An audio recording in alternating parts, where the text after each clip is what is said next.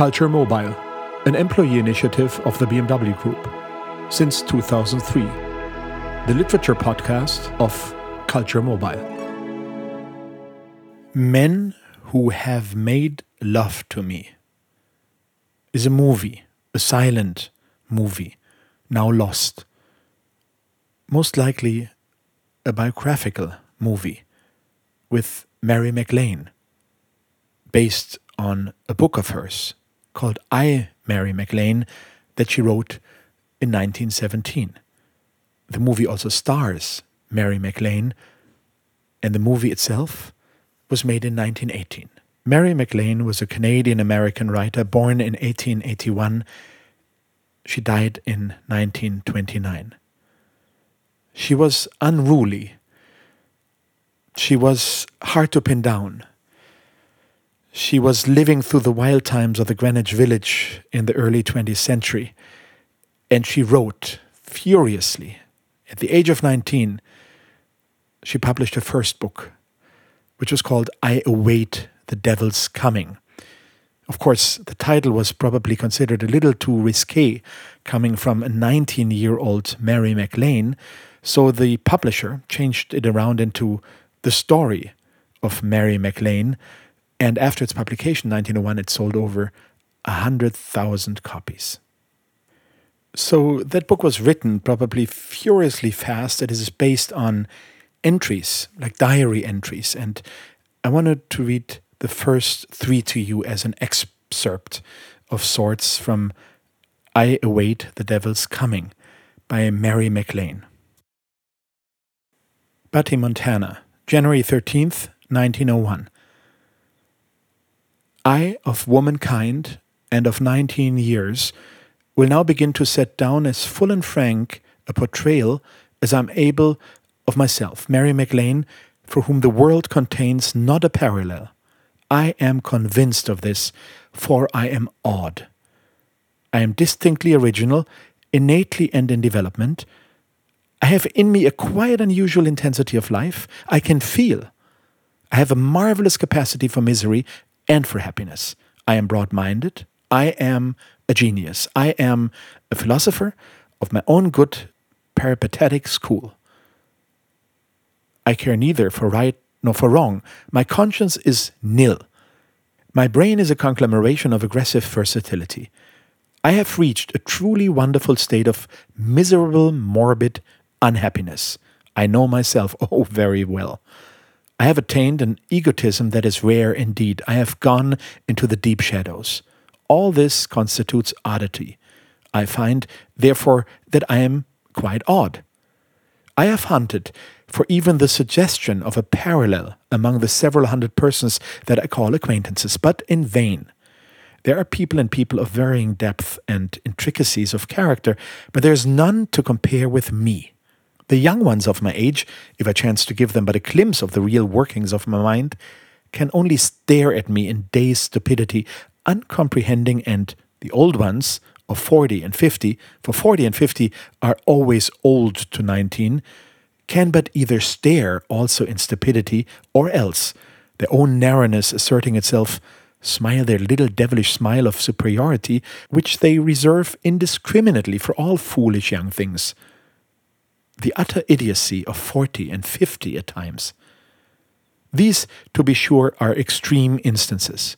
There are among my young acquaintances some who do not stare in stupidity, and yes, even at 40 and 50, there are some who understand some phases of my complicated character, though none to comprehend it in its entirety. But, as I said, even the suggestion of a parallel is not to be found among them. I think at this moment, however, of two minds famous in the world of letters, between which and mine are certain fine points of similarity. These are the minds of Lord Byron and Mary Bashkirtseff. It is the Byron of Don Juan in whom I find suggestions of myself in the sublime outpouring. There are a few to admire the character of Don Juan, but all must admire Byron. He is truly admirable. He uncovered and exposed his soul of mingled good and bad, as the terms are, for the world to gaze upon. He knew the human race, and he knew himself. As for that strange, notable Mary Bashkirtseff, yes, I'm rather like her in my many points, as I've been told, but in most things I go beyond her. Where she is deep, I am deeper. Where she is wonderful in her intensity, I am still more wonderful in my intensity. Where she had philosophy, I am a philosopher. Where she had astonishing vanity and conceit, I have yet more astonishing vanity and conceit. But she, forsooth, could paint good pictures, and I, what can I do? She had a beautiful face, and I am a plain featured, insignificant little animal. She was surrounded by admiring, sympathetic friends, and I am alone, alone, though there are people and people. She was a genius, and still more am I a genius. She suffered with the pain of a woman young, and I suffer with the pain of a woman young and all alone. And so it is. Along some lines, I have gotten to the edge of the world. A step more, and I fall off. I do not take the step. I stand on the edge, and I suffer. Nothing, oh, nothing on the earth can suffer like a woman young and all alone.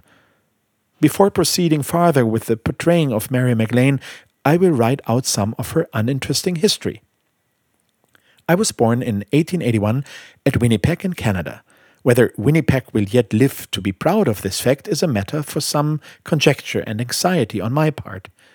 When I was four years old, I was taken with my family to a little town in western Minnesota, where I lived a more or less vapid and lonely life until I was ten. We came then to Montana, whereat the aforesaid life was continued. My father died when I was eight. Apart from feeding and clothing me comfortably and sending me to school, which is no more than was due me, and transmitting to me the MacLane blood and character, I cannot see that he ever gave me a single thought. Certainly, he did not love me, for he was quite incapable of loving anyone but himself. And since nothing is of any moment in this world without the love of human beings for each other, it is a matter of supreme indifference to me whether my father, Jim MacLane, of selfish memory, lived or died. He is nothing to me. There are with me still a mother, a sister, and two brothers. They also are nothing to me. They do not understand me any more than if I were some strange life curiosity, as which I dare say they regard me. I am peculiarly of the MacLane blood, which is Highland Scotch. My sister and brothers inherit the traits of their mother's family, which is of Scotch, lowland descent. This alone makes no small degree of difference. Apart from this, the MacLanes, these particular MacLanes, are just a little bit different from every family in Canada and from every other that I've known. It contains and has contained fanatics of many minds, religious, social, whatnot, and I am a true MacLane. There's absolutely no sympathy between my immediate family and me. There can never be. My mother, having been with me during the whole of my 19 years, has an utterly distorted idea of my nature and its desires, if indeed she has any idea of it. When I think of the exquisite love and sympathy which might be between a mother and a daughter, I feel myself defrauded of a beautiful thing rightfully mine in a world where for me such things are pitiable few. I will always be so. My sister and brothers are not interested in me and my analyses and philosophy and my wants. Their own are strictly practical and material. The love and sympathy between human beings is to them, it seems, a thing only for people in books. In short, they are lowland Scotch, and I am a MacLane. And so, as I've said, I carried my uninteresting existence into Montana. The existence became less uninteresting, however, as my versatile mind began to develop and grow and know the glittering things that are. But I realized, as the years were passing, that my own life was at best a vapid, negative thing. A thousand treasures that I wanted were lacking. I graduated from the high school with these things very good Latin, good French and Greek, indifferent geometry and other mathematics, a broad conception of history and literature, peripatetic philosophy that I acquired without any aid from the high school, a genius of a kind that has always been with me, an empty heart that has taken on a certain wooden quality, an excellent, strong young woman's body, a pitiable, starved soul. With this equipment, I have gone my way through the last two years, but my life, though unsatisfying and warped, is no longer insipid. It is fraught with a poignant misery, the misery of nothingness. I have no particular thing to occupy me. I write every day. Writing is a necessity, like eating. I do a little housework, and on the whole, I'm rather fond of it. Some parts of it. I dislike dusting chairs, but I have no aversion to scrubbing floors. Indeed, I have gained much of my strength and gracefulness of body from scrubbing the kitchen floor, to say nothing of some fine points of philosophy. It brings a certain energy to one's body and to one's brain. But mostly, I take walks far away in the open country. Butte and its immediate vicinity present as ugly an outlook as one could wish to see. It is so ugly indeed that it is near the perfection of ugliness, anything perfect, or nearly so, is not to be despised. I have reached some astonishing subtleties of conception, as I have walked for miles over the sand and barrenness among the little hills and gulches. Their utter desolateness is an inspiration to the long, long thoughts and to the nameless wanting. Every day I walk over the sand and barrenness, and so, then, my daily life seems an ordinary life. Enough, and possibly to an ordinary person, a comfortable life. That's as may be. To me, it is an empty, damned weariness. I rise in the morning, eat three meals, and walk, and work a little, read a little, write, see some uninteresting people, go to bed. Next day, I rise in the morning, eat three meals, and walk, and work a little, read a little, write, see some uninteresting people, go to bed.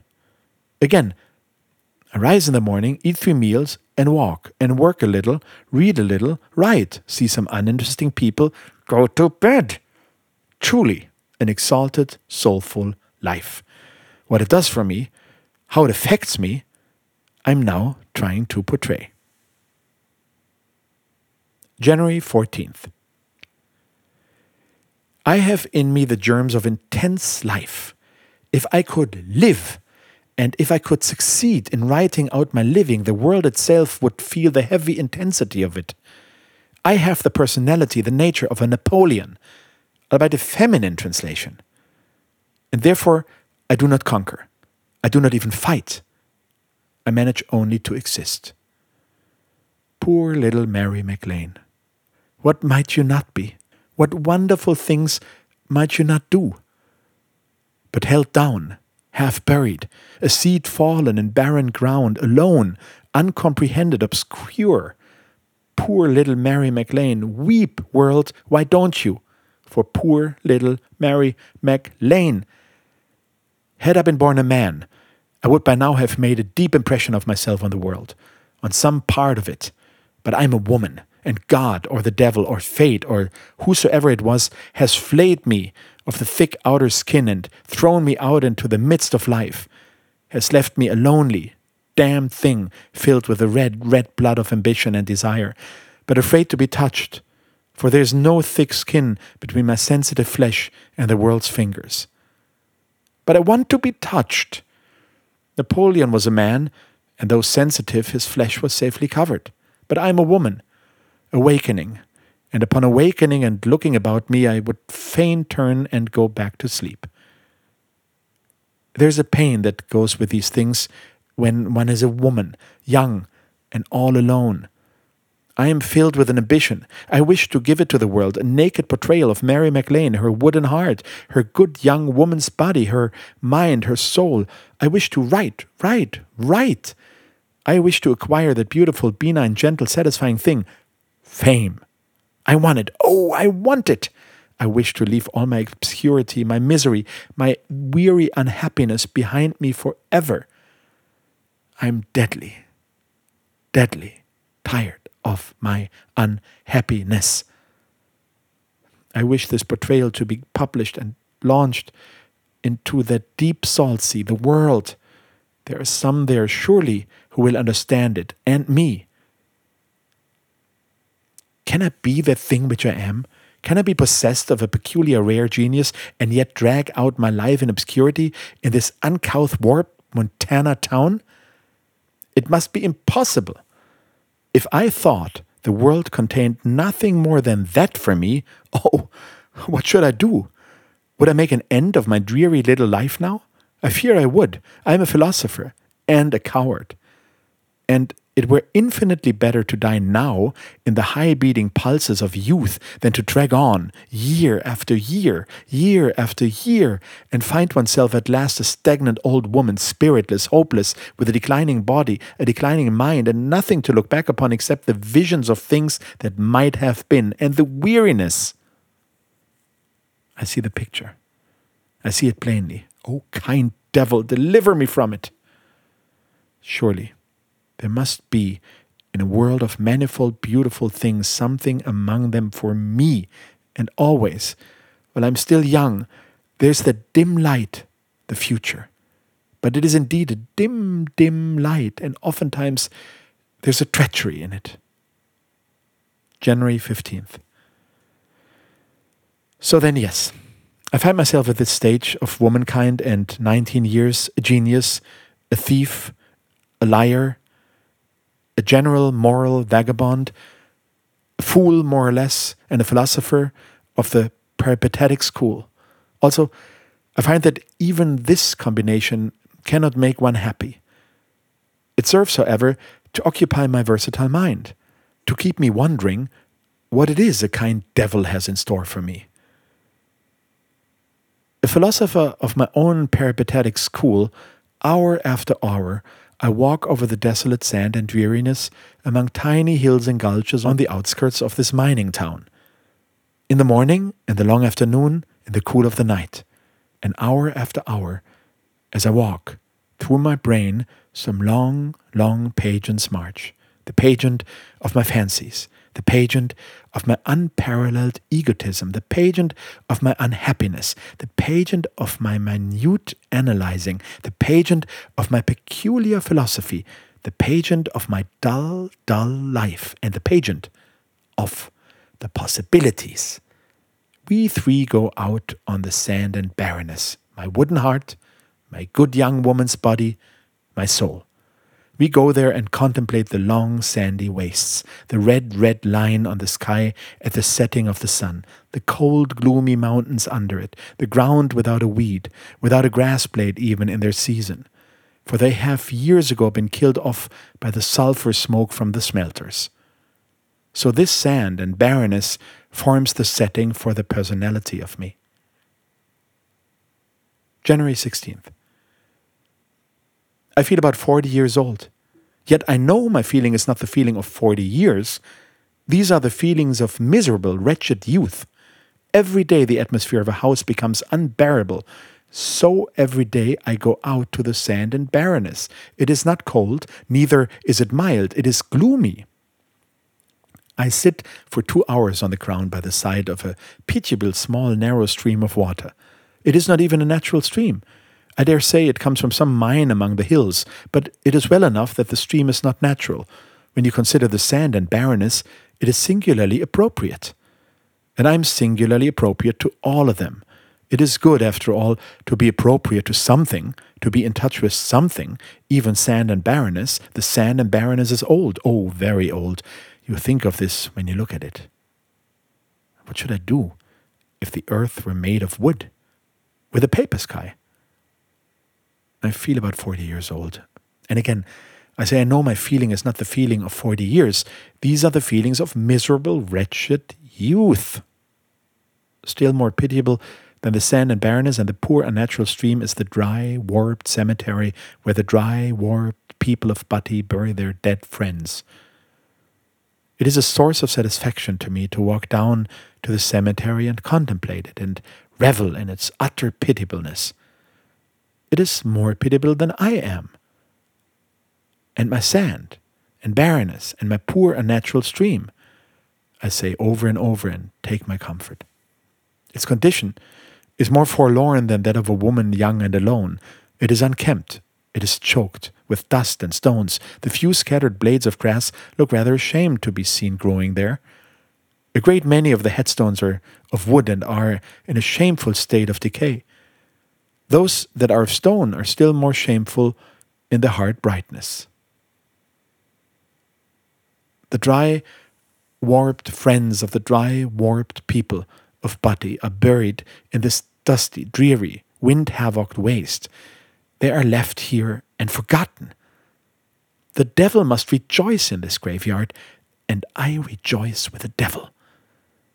It is something for me to contemplate that is more pitiable than I am, and my sand and barrenness and my unnatural stream. I rejoice with the devil. The inhabitants of this cemetery are forgotten. I have watched once the burying of a young child. Every day for a fortnight afterward I came back, and I saw the mother of the child there. She came and stood by the small new grave. After a few days more, she stopped coming. I knew the woman and went to her house to see her. She was beginning to forget the child. She was beginning to take up again the thread of her life where she had let it go. The thread of her life is involved in the divorces and fights of her neighbors. Out in the warped graveyard, her child is forgotten, and presently the wooden headstone will begin to decay. But the worms will not forget their part. They have eaten the small body by now and enjoyed it. Always. Worms enjoy a body to eat. And also the devil rejoiced and I rejoiced with the devil. They are more pitiable, I insist, than I and my sand and barrenness, the mother whose life is involved in divorces and fights, and the worms eating at the child's body, and the wooden headstone which will presently decay. And so the devil and I rejoice